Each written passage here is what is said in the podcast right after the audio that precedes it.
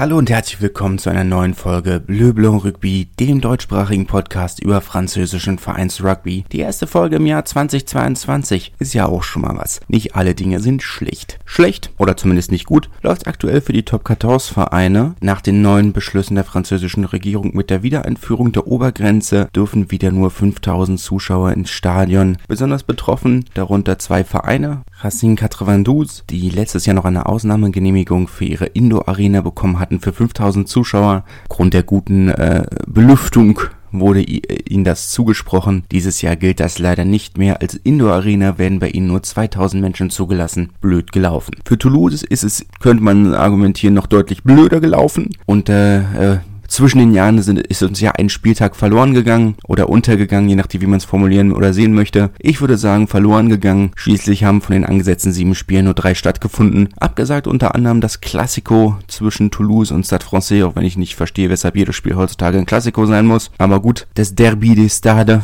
das Duell zwischen Kapitol und Kapital sollte eigentlich vor, vor ausverkauftem Haus im Fußballstadion der Stadt, Stadt stattfinden. Stattfinden kann man es auch in ein Wort zusammenfassen. Ist ja auch egal. Aber aufgrund von Corona-Fällen bei Stade Francais werden statt fast 40.000 Leuten nur 5.000 Leute zum Wiederholungsspiel zugelassen. Das ist natürlich extremst bitter für Toulouse. Den geht da ein Haufen Geld verloren. Aber gut, das ist das Leben. Ansonsten sportlich äh, hat man natürlich, haben jetzt einige Vereine ein paar Probleme. Gerade äh, Toulon zum Beispiel, deren Duell gegen Montpellier aufgrund von Corona-Fällen bei Montpellier jetzt auch abgesagt wurde. Das heißt, zwei Spiele sind schon ausgefallen. Da könnte am Ende der Saison etwas, ähm, ja, könnte es eng werden. Für die anderen Vereine mit den ausgefallenen Europapokalspielen auch äh, wird, da, wird es da einige Nachholtermine, vielleicht sogar englische Wochen geben, was den Wettbewerb auch wieder ein wenig verzerren könnte. Was natürlich sehr ärgerlich ist. Bis jetzt ist es ja so gut gelaufen. Toulon damit auch der einzige Verein, die noch in der Hinrunde feststecken. Finde ich auch irgendwie nicht witzig, aber hat irgendwie was. Aber gut, kommen wir zum Sportlichen. Dort haben äh, besagte Stade Francais sich souverän, naja, semi-souverän 27 zu 17 gegen USAP durchgesetzt die Katalanen eher so ein bisschen gefangen manchmal. Klar, ihnen haben einige Schlüsselspieler gefehlt. Äh, Jaminet beispielsweise sind nicht in ganz in der Bestbesetzung angetreten. Auch ihre argentinischen Spieler haben ihnen noch gefehlt. Landajo zum Beispiel, Del, äh, Del Gui, Del Gui. Mein Spanisch ist ein bisschen mau. Ich bitte das zu entschuldigen. Aber trotzdem ist das natürlich ähm, nicht ideal. Stade Francais verschaffen sich damit ein bisschen, äh, bisschen Luft. Steckten bis dahin ja auch fast im Abstiegskampf. Aber so ist das natürlich erstmal ein kleines bisschen beruhigend Beruhigung, auch wenn man natürlich immer noch nicht nah an den äh, Playoff-Plätzen dran ist, wo man natürlich gerne wäre und sich selbst auch sieht. Ich habe dies trotz eines späten, späten Versuchs aber trotzdem nicht mehr an einen Defensivbonus ran schaffen. Blöd gelaufen. Was heißt blöd gelaufen? Man ist, man ist halt nicht zu schlecht für die erste Liga, aber eben halt auch noch nicht ganz gut genug. Muss man abwarten, wie sich das entwickelt. Clermont haben 16 zu 13 gegen Toulouse gewonnen. Der amtierende Meister hat viel liegen lassen, trotz Bestbesetzung. Das Spiel hätten sie gewinnen können und gewinnen müssen. Das, äh, der Defensivbonus ist sicherlich ein Trostpflaster, aber in dem Spiel wäre deutlich mehr drin gewesen. Sagen wir es so, klar, der Drop von Camilo Lopez und der, der Penalty kurz danach. Und dann waren sie gezwungen oder haben sich gezwungen gesehen, den, den Penalty zu nehmen, um zumindest einen Defensivbonus sicher zu haben. Aber rein spielerisch wäre da viel mehr drin gewesen. Auch das erste Mal diese Saison, dass das Stadion von Clermont ausverkauft ist, das Marcel Michelin mit fast 20.000 Plätzen ja auf der größeren Seite der, der Stadien in der Liga mit 18.500 Plätzen. Ich bin ein bisschen zwiegespalten. Ein, einerseits ein sehr schönes Stadion, andererseits unglaublich eng diese Schalen. Da sitzt man wirklich Hintern in Hintern. Oder zumindest, wenn man nicht ganz schlank ist. Was wir erste Reihe Stürmer natürlich nicht sind. Aber ja, es ist viel verloren gegangen, Clement. Es ist, man hat ja den, den Top-Status ein bisschen verloren. Das sieht man halt auch daran, wen sie gekriegt haben auf der, als Ersatz für Camilo Pes, der ja den Verein verlassen wird, wo nach Bayonne. Jules Plisson ist ist natürlich, ja, ist, äh, ja, Mittelklasse-Verbinder. So hart es klingt, man möchte ja nicht zu hart urteilen, als ähm, nicht Profi oder als Außenstehender. Und ja, der Verbindermarkt war ein bisschen, war ein bisschen dünn besetzt dieses Jahr. Gut, ist dann halt auch die Frage, ob Jules Plisson als Nummer 2 oder Nummer 3 kommt. Ähm, Louis Carbonell ist ja schon verpflichtet worden. Es ist noch nicht so ganz klar, ob JJ Hanrahan bleibt. Er ist wohl nicht mega glücklich in Clermont. Das lässt sich natürlich jetzt noch nicht sagen. Er steht noch unter Vertrag nächste Saison, also theoretisch sollte er da sein. Bleibt abzuwarten. Aber Toulouse wird mit diesem einen Defensivbonuspunkt natürlich nicht zufrieden sein. Da wäre deutlich mehr drin gewesen. Das Spiel hätte man gut und gerne gewinnen können, gewinnen müssen. Aber es man wirkt träge, ein bisschen lustlos. Gut, klar. 1. Januar Vielleicht nicht alle, vielleicht haben sich nicht alle Spieler an, an ihre üblichen Rituale gehalten. Wir wissen das äh, aus den Instagram Stories der Clermont-Spieler, dass sie doch einen äh,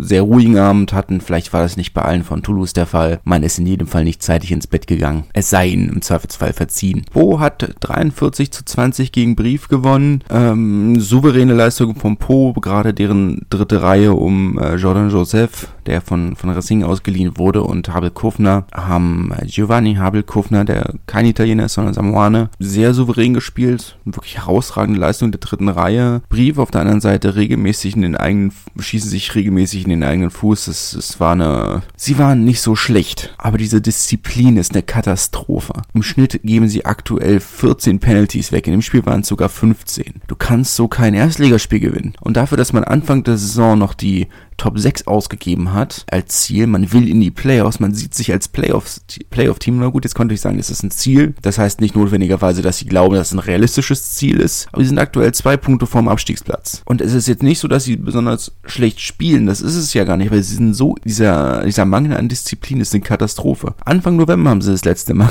gewonnen. Schon eine ganze Weile her. Gut, die europäischen Wochenenden waren dazwischen. Aber ja. Ach so, äh, apropos lange nicht gewonnen, Statistik noch für Clermont-Toulouse. Der letzte Sieg des amtierenden äh, französischen europäischen Meisters Marcel Michelin war 2002. Also seit 19 Jahren und nicht mal des letzten Sieges. Die, die Niederlagenserie von Toulouse geht seit 19 Jahren im Marcel Michelin. Vielleicht hat man da auch ein bisschen, schlägt das ja auch auf die Psyche. Man weiß es nicht. Po wird zufrieden sein, souverän gewonnen. Brief wird sich über die eigene Spielweise weiter ärgern. Da, da geht mehr, da ist so viel mehr drin. Wenn sie einfach unterliegen wären, wenn sie einfach die schlechtere Mannschaft wären, wäre das ja eine Sache. Aber das sind sie nicht. Sie müssen, sie sind, sie sind nicht schlechter als die anderen Mannschaften. Sie sind teilweise sogar besser, aber ja, ist irgendwo wenn man ständig über die eigenen Beine stolpert, ist das schwierig. Apropos über die eigenen Beine stolpern, Bordeaux hat 30 zu 27 gegen Biarritz gewonnen. Das Spiel war nicht ganz so knapp, wie das Ergebnis sagt. Biarritz haben sich sehr stark zurückgekämpft, um am Ende des Spiels noch mit einem Defensivbonus dazustehen, aber der war geschenkt von Bordeaux. Sie haben das Spiel komplett dominiert, komplett kontrolliert und dann irgendwann haben sie sich wahrscheinlich zu sicher gefühlt und aufgehört zu spielen. Sie haben aufgehört zu spielen, aber ich kann nur vermuten, dass daran gelegen hat, dass sie sich zu sicher gefühlt haben. Aber Biarritz hätten sie diesen Defensivbonus nicht schenken müssen und vor allem haben sie damit auch noch den Offensivbonus aus der Hand gegeben. Gut, klar, sie Sie sind immer noch Tabellenerster, fünf Punkte vor Toulouse. Aber auch da denkt man, das Spiel war oder das Ergebnis war unnötig knapp. Auch eine Sache, die man über das Duell zwischen Castres und La Rochelle sagen kann. 31 zu 30 ist es ausgegangen. La Rochelle wie gegen Stade Francais mit drei Versuchen innerhalb der ersten 20 Minuten klar in Führung gewesen, dass sie das Spiel dann noch so aus der Hand geben. Aber ein Brüderpaar, das wirklich ein gutes Wochenende hatte, Tuisova hat diesen Weltklasse-Versuch für Lyon Ende, Ende des Spiels gegen Racing vorbereitet. Sein Halbbruder Filippo Narcosi mit einer wirklich herausragenden Leistung gegen La Rochelle. Jetzt ähm, muss man aber aber natürlich auch in Fairness sagen, La Rochelle hatte zwei Penalty-Kicks kurz vor Ende. Gerade der zweite davon würde ich jetzt behaupten, als Nicht-Kicker ein durchaus machbarer Penalty-Kick mit Ablauf der Sirene von Ihaya West, aber auch wieder daneben, beide daneben. Ihaya West ist eben ein, ja, na gut, er hat halt seine Gründe, weshalb er nächste Saison, ich bin mir nicht sicher, ob er schon woanders unterschrieben hat, aber wird bestenfalls die Nummer drei sein hinter, hinter Stoy und, äh, und Poplin. Er ist eben ein sehr, sehr mauer Kicker. Letzte Saison hat er eine, eine Kicking-Prozentzahl von 65 Prozent. Ich kenne keinen anderen Erstligakicker, der so eine schlechte Quote hat, oder sagen wir primärer Kicker, Vielleicht gibt's gibt's zwei, drei, die nur die, nur die Penalties von über 50 Metern probieren und wenn da einer daneben geht, dann bist du über 50 Prozent. Aber, also, jetzt kann man natürlich wieder sagen, okay, also, man möchte es nicht auf den Kicker schieben, weil La Rochelle haben nach den ersten 20 Minuten haushoch geführt. Das Spiel muss vorher gewonnen werden. Das darf man schon gar nicht erst so, die, man darf gar nicht erst in die Position kommen, wo ein verpasster Kick am Ende des Spiels noch die Niederlage bedeutet. Verstehe ich, möchte ich auch in in aller Fairness dazu sagen, da man darf gar nicht erst in diese Position kommen. Nichtsdestotrotz muss ein Kicker für eine Mannschaft, die Titelambitionen hat, so ein Penalty am Ende setzen. Nichtsdestotrotz, er ist nicht schuld an der Niederlage. Er ist, vielleicht hat eine Mitschuld daran, dass sie nicht gewonnen haben, aber er ist nicht schuld an der, an der Niederlage. Das Spiel muss vorher gewonnen werden. Wie gesagt, haushohe Führung nach 20 Minuten. Castre dann noch innerhalb der ersten Halbzeit, ist ja nicht mehr so, dass sie sich übers Spielen weg zurückgekämpft haben. Innerhalb der ersten Halbzeit ist Castre ja schon wieder rangekommen. Das darf einfach nicht passieren. Auswärts ist La Rochelle diese Saison eine absolute Katastrophe. Wie gesagt, ist ja nicht das erste Mal, dass es auch in dieser Form passiert. Gegen Stade Francais haben sie nach 20 Minuten, nach nicht mal 20 Minuten, nach 18 Minuten 20 zu 5 geführt und am Ende noch 25, 20 verloren. Das darf nicht passieren. Ist passiert, was man jetzt, kann man jetzt nicht machen, aber das ist eine, da dürfen sie sich dann auch nicht wundern, wenn es die Saison nicht mit Titeln klappt, weil zumindest Halbfinale und Finale müssen sie auswärts spielen. Da führt kein Weg dran vorbei. Findet nämlich in Nizza statt, das Halbfinale. Nicht mal um die Ecke. Montpellier gegen Toulon ist ausgefallen. Was schade ist, das ist ein immer wieder gern gesehenes Spiel. Derby schon fast. Sind die beiden Städte sind nicht so weit auseinander. Die letzten Jahre regelmäßig auch im Velodrom gespielt. Von, von Olympique Marseille, äh, was von beiden Seiten nicht so weit weg ist. Trifft man sich immer gut in der Mitte. Auch kurios, dass äh, Olympique Marseille auf ihrem Herzlich willkommen 2022. Wir machen äh, das Jahr von Olympique Marseille. Äh, unter anderem Leone Nakarawa von Toulon auf dem auf dem Poster hatten, mit dem Rugbyball auch. Kurios, ist ja klar, die beiden Vereine haben eine gute Beziehung, haben regelmäßig äh, in der Vorbereitung gegeneinander gespielt, eine Hälfte Fußball, eine Hälfte Rugby, als Charity-Spiel natürlich, aber trotzdem interessant.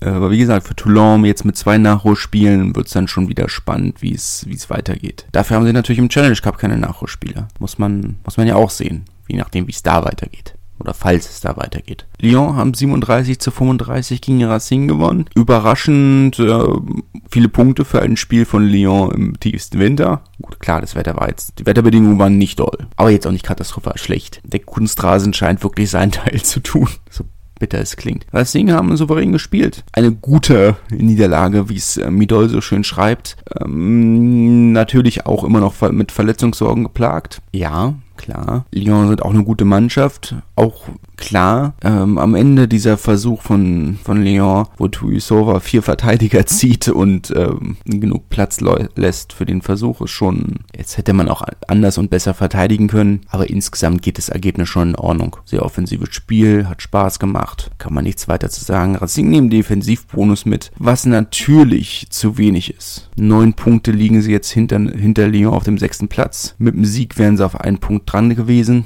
Aber sei es drum. Die Saison ist noch lang, muss man abwarten, was draus wird. Nächste Woche geht's dann schon wieder weiter mit einigen äh, hochkarätigen Spielen, falls sie denn stattfinden. Oder ich sag mal hochkarätig, weiß ich nicht, aber zumindest wichtigen Spielen, unter anderem das Rückspiel der beiden Aufsteiger Biarritz Sap und nächste Woche natürlich auch wieder mit Pro und der National. Bis dahin, ich hoffe, die, äh, die Folge, die erste Folge 2022 hat euch gefallen. Fandet sie halbwegs informativ und wir hören uns nächste Woche. Bis dahin, einen guten Start ins neue Jahr. Tschüss. Schatz, ich bin neu verliebt. Was? Da drüben. Das ist er. Aber das ist ein Auto. Ja, eben. Mit ihm habe ich alles richtig gemacht. Wunschauto einfach kaufen, verkaufen oder leasen. Bei Autoscout24. Alles richtig gemacht. Schatz, ich bin neu verliebt. Was? Da drüben. Das ist er. Aber das ist ein Auto. Ja, eben. Mit ihm habe ich alles richtig gemacht. Wunschauto einfach kaufen, verkaufen oder leasen. Bei Autoscout24. Alles richtig gemacht.